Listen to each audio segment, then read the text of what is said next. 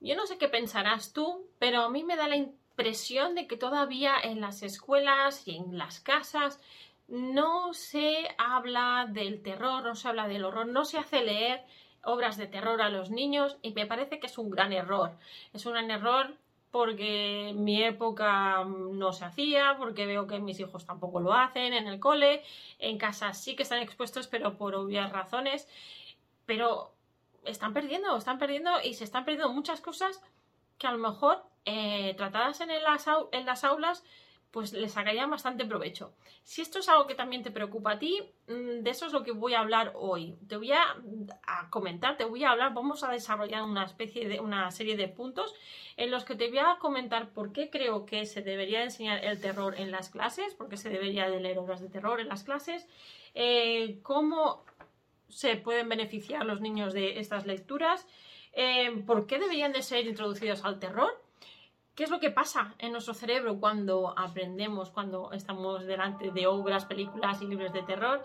Eh, ¿Cuándo, en qué momento se deberían de empezar a, introducir estas obras? Y sobre todo, ¿qué es lo que pasa en las escuelas? Así que si este tema te interesa, este vídeo, mi amigo, es para ti. Y mi amiga, es para ti.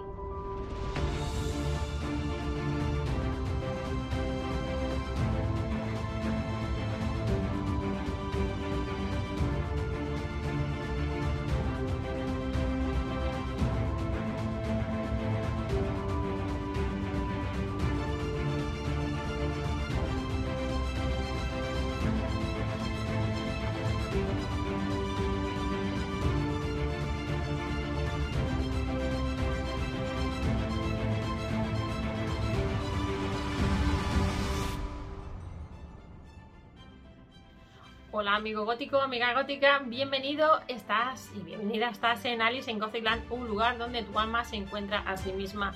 Y bienvenidos nuevamente a esta sección y bienvenidas a esta sección eh, que hemos llamado Eres gótico, eres gótica, pero no lo sabes. Eh, estamos aquí una semana más y voy a hablar esta semana eh, un poco en relación con lo que hablé la semana pasada que si te acuerdas estuve, si lo viste es el vídeo pasado, hablé de los libros que me ayudaron a mejorar mi pensamiento crítico en el 2021. Y mm, sin querer me dejé de comentar este maravilloso libro, The Old One in the Sea, escrito por Lex H. H. Jones y ilustrado por Liam Pace Hill. Em, esto no es que fuera un error, no sé si fue un error de, que me lo dejé porque lo tenía por otro sitio, la estantería, y me olvidé de cogerlo. Eh, pero la verdad es que mm, me ha venido bien haberme olvidado en esa lista porque estaba pensando en adultos cuando hice el otro vídeo. Y este es un libro de niños, de horror, de terror para niños, de terror, bueno, es, suave, ¿eh? de terror para niños. Em, y me ha venido bien porque le quiero dedicar un vídeo a él solo y ahora eh, verás por qué. Está relacionado con el tema del, terror, de los libros de miedo para, niños. Pero antes de entrar en materia, te voy a recordar que puedes descargarte de manera gratuita si te vas a mi página web eh, gothicalis.com. Allí tienes un, un PDF descargable que se llama Guía para no perder el nuevo vocabulario de tus series y de tus libros favoritos en inglés.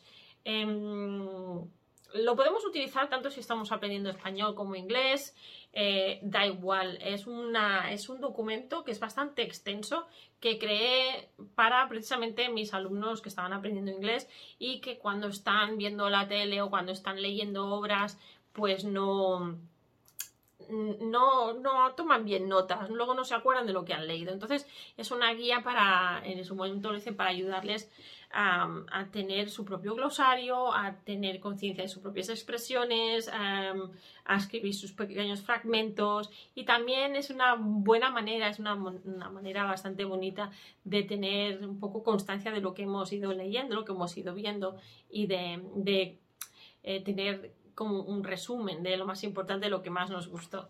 Entonces te recomiendo que te lo bajes una vez que te lo hayas bajado. Eh, ponlo en práctica, es algo que, mm, eh, es, un dossier que en su momento también puse a la venta, si te lo quieres descargar también, eh, ahora lo he puesto gratuito, pero en su momento sí que lo puse a la venta, quizás lo vuelva a poner cuando consiga mm, imprimirlo físicamente y venderlo. Em, entonces ya, ya hablaremos de esto. En fin, ahora sí, vamos al tema que nos ocupa hoy.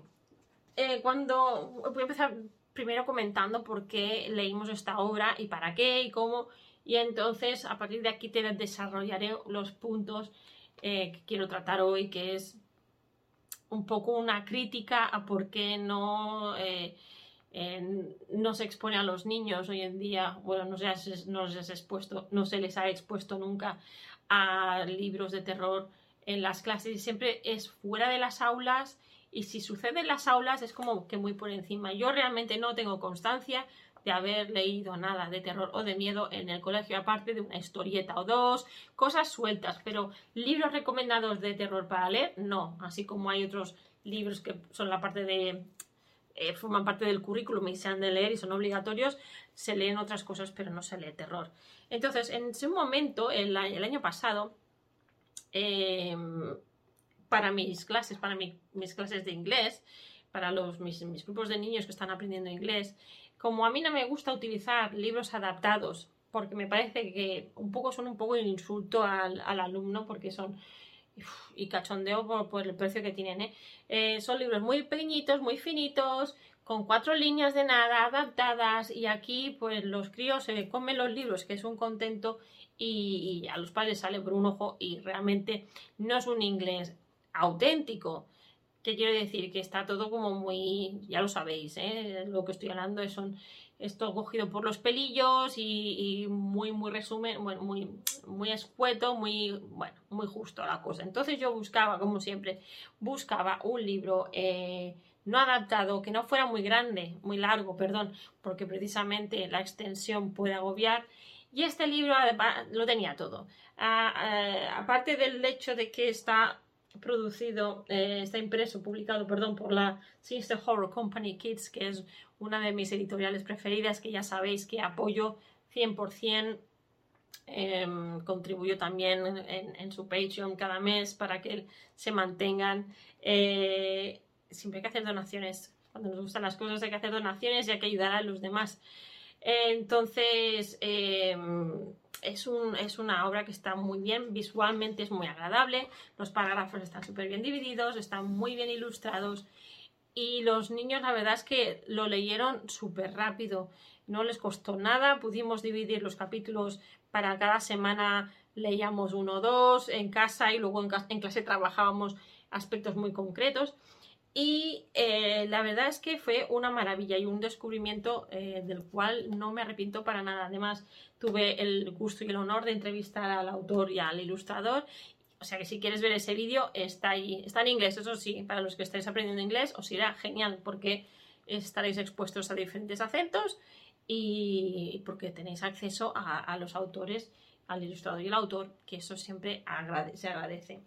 Em, es un poco algo que comencé con mis clases y que, estoy continuando también a hacer con los, en los vídeos. Entonces, te voy a explicar aquí ahora qué es lo que aprendieron los niños con esta obra, porque esta es la parte de que si eres educador o, eres padre, madre, esto te va a interesar mucho. ¿Cómo se beneficiaron en la parte del pensamiento crítico y en otras cosas, cómo se beneficiaron mis alumnos con esta obra? Por un lado, aprendieron vocabulario referente a la pérdida, a la muerte, al temor. Esto en su día me interesaba mucho porque en, aquel momento tenía un niño al el cual había perdido su padre hacía poco. Y me interesaba trabajar el tema de la muerte sin necesariamente tener que nombrar al niño, hacerles poner qué le había pasado, tener que comentar. No, no quería hacer esto, no quería, eh, no me parecía adecuado, pero me sentía, eh, sentía de alguna manera que debía de ayudar. Eh, estaba un poco en mis manos poder ayudar a ese crío de alguna manera en el poquito tiempo que estaba conmigo en las clases. Mm, y es lo que hice, es lo que hice pensando en todos, en el grupo en general.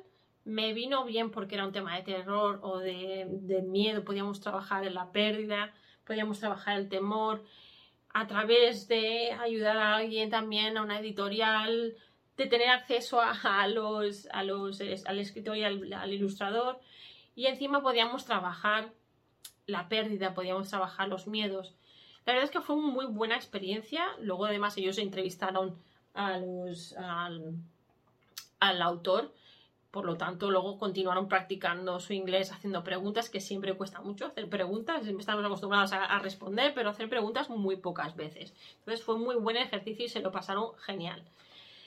Entonces aprendieron este tipo de vocabulario que no habrían aprendido de otra manera si no hubiera sido por, por la excusa de la obra. Luego también en, el tema de gramática, lo que aprendieron fue a repasar las, las, formas verbales en presente simple, en el pasado simple, por lo tanto, repasamos los, ver, los tiempos verbales, eh, perdón, los verbos irregulares, que si eres profe ya sabes que esto les cuesta muchísimo y tener que empollarse las listas les cuesta un horror, pero de esta manera como que ya teníamos la excusa y tenían que exponerse a verbos que no solo eran los de la lista que se pide que ese año se sepan, sino que salíamos a ver otros verbos también, que no está mal salirse un poco del currículum, de lo que nos marca. Creamos también expectación, ellos también crean, se les crea esta curiosidad, estas ganas de conocer otras cosas que no están en el currículum del colegio, ¿no? Un poco también el sentido este de la contrariedad que tenemos. Eh, también eh, estuvimos trabajando los, los, condicionales, los modales, o sea, los subjuntivos, el subjuntivo en inglés que no existe es la idea de la suposición, eh, la condición, me digo subjuntivo, pero sabéis que no existe. Eh, entonces, estuvimos trabajando muchas, muchas cosas sin llegar a tener frases demasiado complejas, sin tener tampoco decir esto es un el primera hipótesis, la, el primer el primer condicional, segundo condicional, no, es ellos vieron ahí los, los, los, condicionales, ellos vieron ahí los modales, los vieron en juego, los vieron en contexto, los vieron por qué se utilizaban en ese momento. Entonces, desde un punto de vista lingüístico, me fue súper bien y a ellos les fue genial. Por otro lado, estuvimos trabajando en detalle en las descripciones de los paisajes, del lugar, eh, del tiempo, eh, que si, te paras a pensar, en inglés hay mucho vocabulario para hablar de los eh, cambios, los aspectos climatológicos y atmosféricos. Y eso les fue también súper bien. También estuvimos trabajando las descripciones físicas, porque tanto hay personas como tenemos un monstruo, tenemos a Ulu, el nuestro monstruo, este verde Ulu. Ahora os te, explicaré el tema por qué se llama Ulu, que ya, bueno, más o menos igual ya lo, lo ves venir.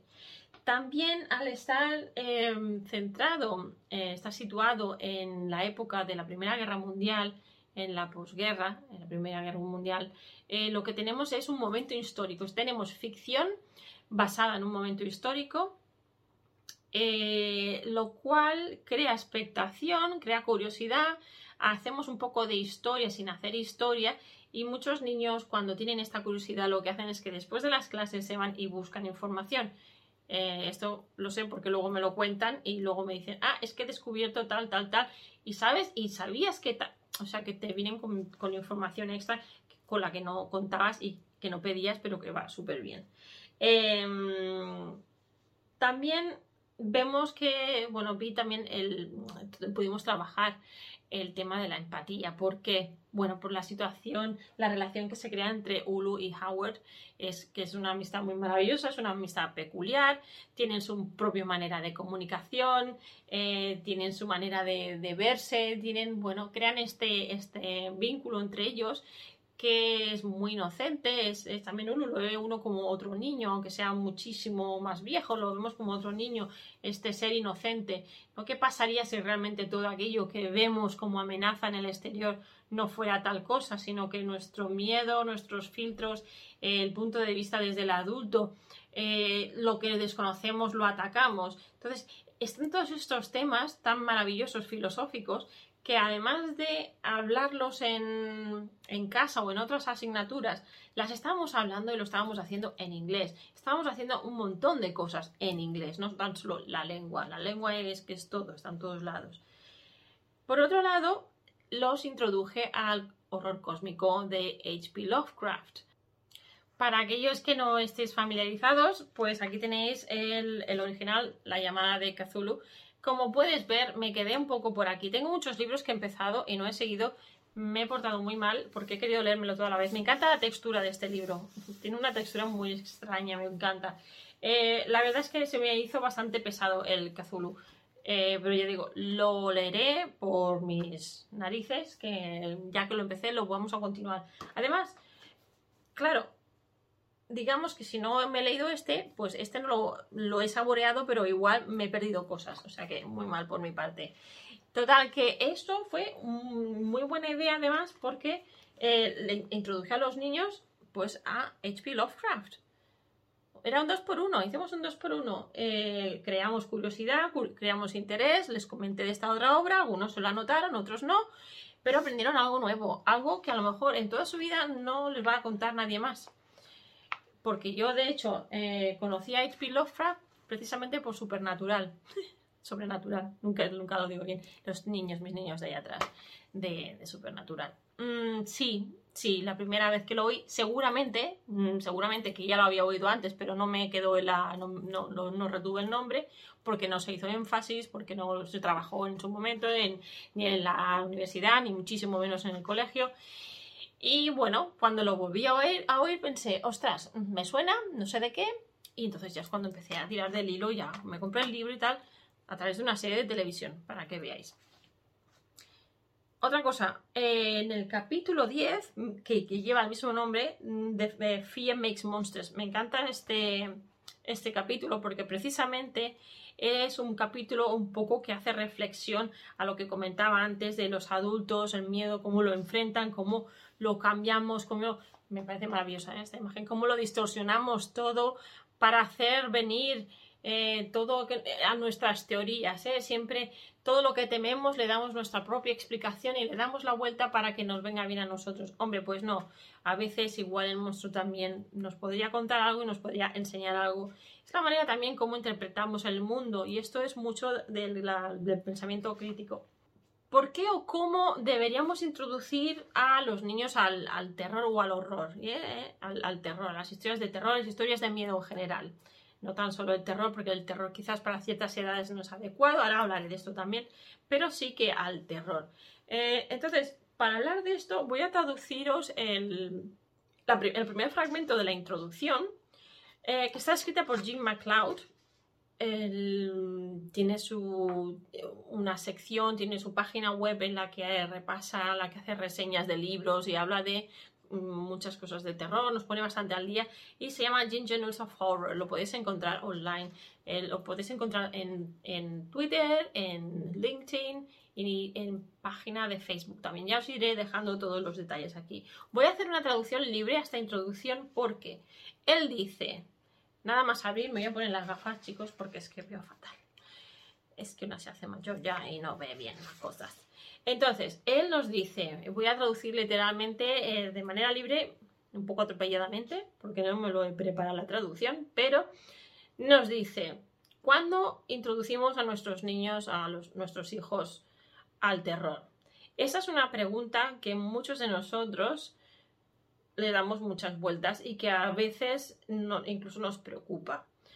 No porque estemos, estemos preocupados eh, a la hora de exponer a nuestros hijos a los demonios del género, a las monstruosidades del género, tiene que ver más con esta época, esta era de, em, de las luces, en la que todo tiene el potencial de ofender y de causar desacuerdos en las clases que hablan, la gente que habla, en ¿eh? las chattering clases. Eh, estamos preocupados eh, que nuestro amor por, em, por el género oscuro se mire mal por ciertas personas, por ciertos grupos, por aquellos que no entienden que también tiene un valor como una forma artística.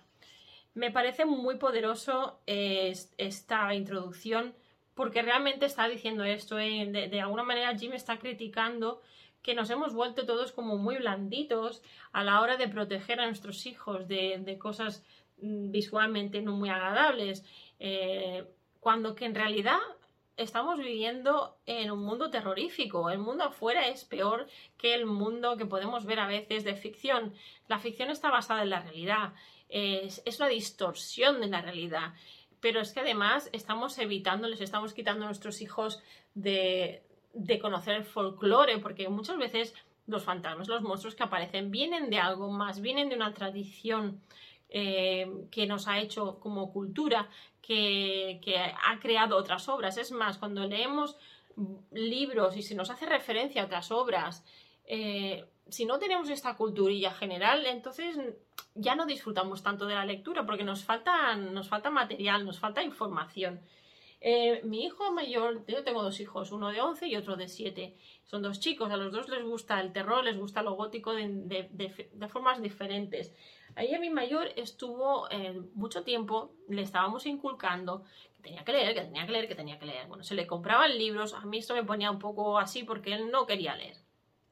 Sí que leíamos de pequeñitos, nos poníamos con él y lo típico, ¿no? Que les lees los libros que le compran y, y tal. Pero hubo una época que se le empezó a inculcar, de alguna manera, se le compraban libros para que le fuera probando, pero era como una exageración, eran dos o tres cada, cada vez. Entonces, él los miraba y decía, pues si es que a mí me gustan los dibujos. Claro, él tenía una edad que él miraba los dibujos.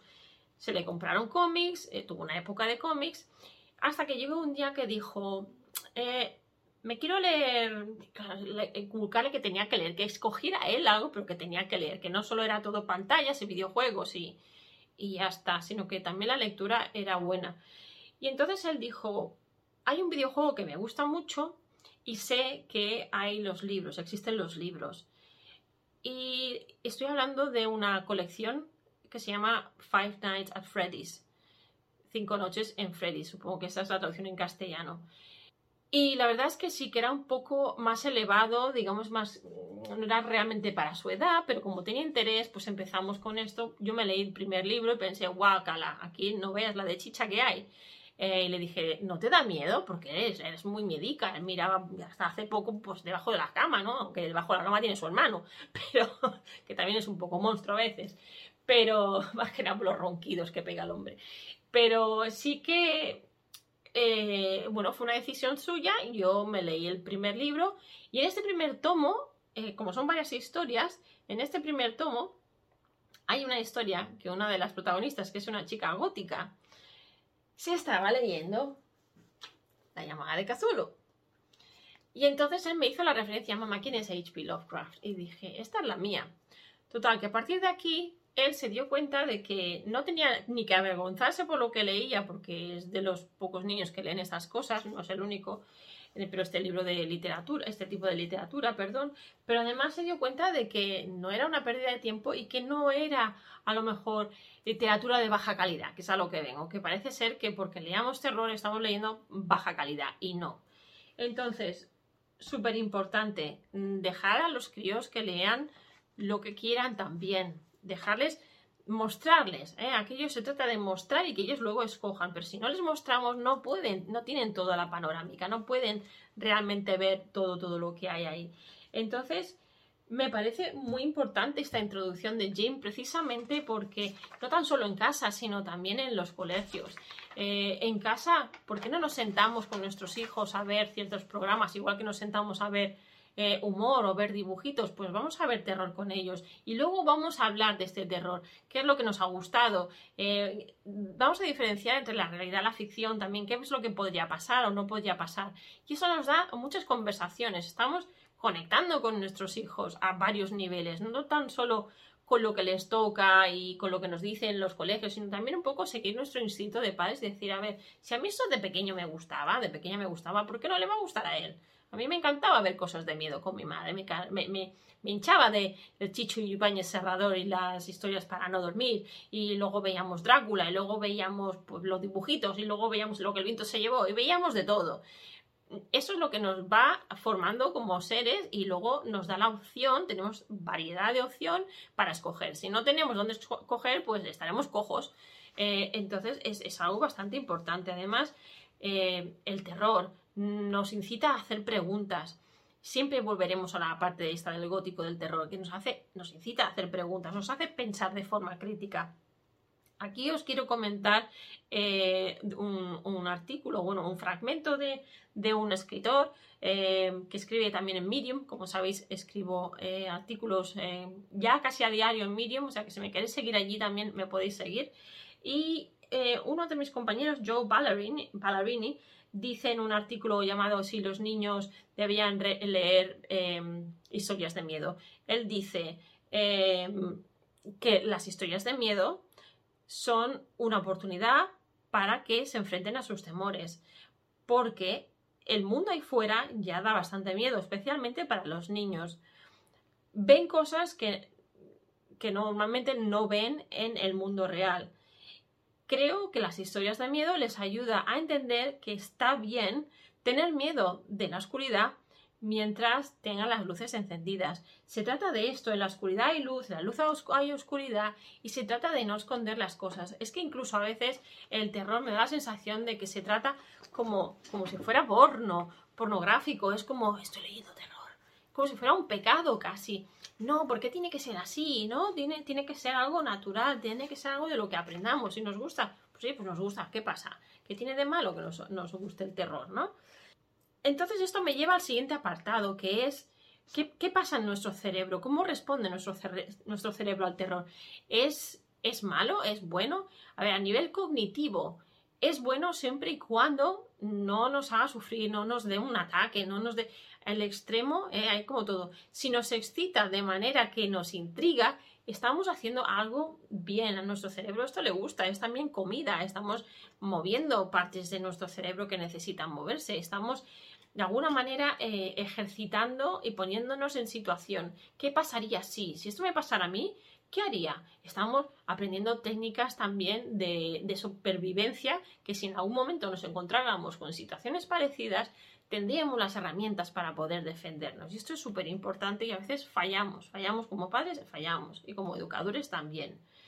Eh, hay un artículo también que está en internet que se llama, eh, todo esto está en inglés, hijos míos, The Science of Being Scared, la ciencia de, estar, de, asustarse, de estar asustado, by the chase, by why we chase, perdón, why we chase the fear high, por qué perseguimos el, temor, el terror, ¿no? Es este, este subidón de temor, de terror. Es un artículo escrito por eh, Gemma White, la cual se refiere, hace referencia a Johanna Richmond, que es una psicóloga de eh, terapia cognitiva mm, de comportamiento en Dubai y nos habla de lo que ella llama un nivel de, dopamina, ¿eh? un chute de dopamina.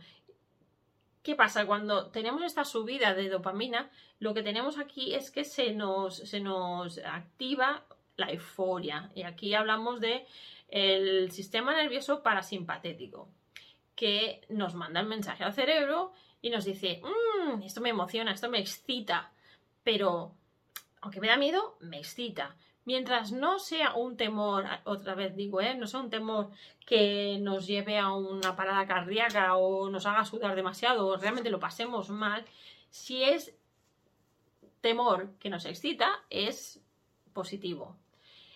Lo mismo pasa con los niños. Lo que pasa es que con los niños eh, el terror es eh, eh, como todo, ¿no? Es, a su nivel. por ejemplo, yo me, no, me lo trago todo. Hay cosas de gore pues que no me gustan porque me incomodan demasiado. Entonces, pues ya no me emociona la cosa, ya no la veo. Pero bueno, mm, según qué terror, pues sí. Según qué, bueno, las cosas de miedo me encantan, pero hay cosas y hay cosas. Bueno, porque mi cerebro, pues mm, con cierto nivel de dopamina está contento con otros niveles pues no. Entonces con los niños es lo mismo. ¿En qué momento deberíamos de introducir eh, nuestros hijos al terror? Yo creo que esto tendría que ser si, si los niños ya en el mismo momento que tienen miedo al monstruo debajo de la cama, yo creo que ya es un buen momento. Esto estamos hablando de entre los 3 y los 5 años. Eh, es un buen momento de ir introduciendo para decir, mira, esto es la realidad, esto es la ficción eh, eso es un miedo que tienes en tu cabeza. Y podemos hablar de varios monstruos sin que ellos le acaben de coger miedo para empezar. Es más bien que lo, lo conozcan, que lo tanteen, que, que toquiten un poco este temor. Pero mm, de manera esto, pues hablarlo, hablarlo, y hay varias maneras de trabajar el temor. Eh, viendo leyendo historias, eh, viendo cuentos, viendo películas, hay muchas películas. Hoy en día hay mucho material que podemos ver que es bastante inofensivo para los más jovencitos. Entonces no hay que meterles algo ahí que les vaya asustar de por vida, sino que todo adaptado a la edad. Pero yo creo que tan pronto como empezamos a enseñarles, pues igual que eh, el perrito que va al parque a jugar con la pelota, pues hoy vamos a hablar del niño que tiene miedo y que se que, imagina monstruos y exponerlos más a este tipo de lectura, no una vez de vez en cuando. Que esto no es como cuando los entrenas para, para que hagan pipí en el jarrito, que les compras un libro para que vean un niño que hace pipí en el jarrito, sino que también el miedo es algo que perdura toda la vida. Otra cosa que podemos hacer, aparte de estos cuentos, de estas historias, de estos libros, eh, eh, podemos ver cosas con ellos en la televisión, como decía antes. ¿Por qué no nos sentamos con ellos y vemos pues una película de miedo adaptada y lo hacemos como una rutina, no tan solo en, la época de Halloween, de la castañada? Hombre, pues vamos a incluirlo un poco más en nuestro, en nuestro currículum, en nuestra rutina diaria, ¿por qué no? Pero entonces, ¿qué pasa con las escuelas? Pues las escuelas más de lo mismo. Yo no recuerdo haber tenido ninguna asignatura en la que se hablara del terror, en la que se hablara del miedo. A lo mejor, pues esto, tenía un profesor que, pues capítulos sueltos tenía a lo mejor de un cuento. Sí que hubo una vez que hubo un profesor que, trajo una escritora catalana a las aulas y, nos encantó, a mí me encantó personalmente dos de las obras que nos, hizo leer, era la, la Veu, la voz, eh, se llamaba Merced, no me acuerdo del nombre de la escritora, pero nos encantó, a mí me encantó y esta experiencia me marcó tanto para bien porque eh, era un poco a lo... Mm, había psicofonías, teníamos por otro lado, me parece que había historias, eh, otra había un cuadro, el cuadro tenía una historia y era bellísimo. Un poco me introdujo a la idea del cuadro de Dorian Gray, y cuando luego de mayor me leí Dorian Gray pensé, ostras, esto como me recuerda a aquella obra que me leí de adolescente y me encantó. Y el poder tener acceso a la escritora porque vino a hablar con nosotros y poderle hacer preguntas es algo que me marcó tan positivamente que es lo que intento luego replicar yo en mis clases con mis alumnos siempre que tengo la ocasión y tengo los autores ahí que me, que me gustan también para ellos. Entonces, eh, los aprendizajes son muchos los que podemos tener si leemos eh, historias de miedo, vemos cosas de terror que sean adaptadas, pero hay que introducirlos. Y las escuelas no se leen un Stephen King. Los niños los conocen por, por los padres, por, porque están, las cosas están por casa, porque salen por la tele, pero no se hace, no entran en los currículums. Y hay muchísimos autores hoy en día, e incluso clásicos, que no se trabajan, no se trabaja el terror. Estoy muy enfadada con esto. Entonces, para cerrar un poco la sesión de hoy, espero que te haya gustado, espero que hayas sacado provecho y que te haya hecho pensar, ¿eh? que mis vídeos siempre son pequeñas lecciones, pequeñas clases en las que pretendo hacerte pensar bastante de forma crítica que valores que vayas a esta parte oscura del terror, del, miedo, que investigues por qué te dan miedo las cosas, qué es lo que te gustaba a ti de pequeño, de pequeña, qué veías, qué te ha ido forjando, qué te ha ido formando la identidad. Y sobre todo, antes de que te vayas, eh, recuerda que tienes el descargable gratuito, que, gratuito sobre la guía como, de cómo ver tus series de televisión preferidas en inglés eh, o tus libros preferidos en inglés para tener este glosario, para tener este documento, este lugar donde recoges todos tus pensamientos, descripciones, practiques la escritura, puedes luego mirar, repasar qué es lo que la información más importante, lo tienes todo de forma alfabética, em, es gratuito. Y esto, si a una vez que te lo descargas, lo que te aporta es que cada semana yo te puedo ir enviando mis, mis newsletters, te puedo ir enviando todos los em, cursos que haga, cosas de pago, cosas que no son de pago, eh, eventos, en todo, estar al día con todo lo que, lo que todo voy haciendo para que no se te escape nada y sigas aprendiendo muchísimo, que para eso estamos aquí.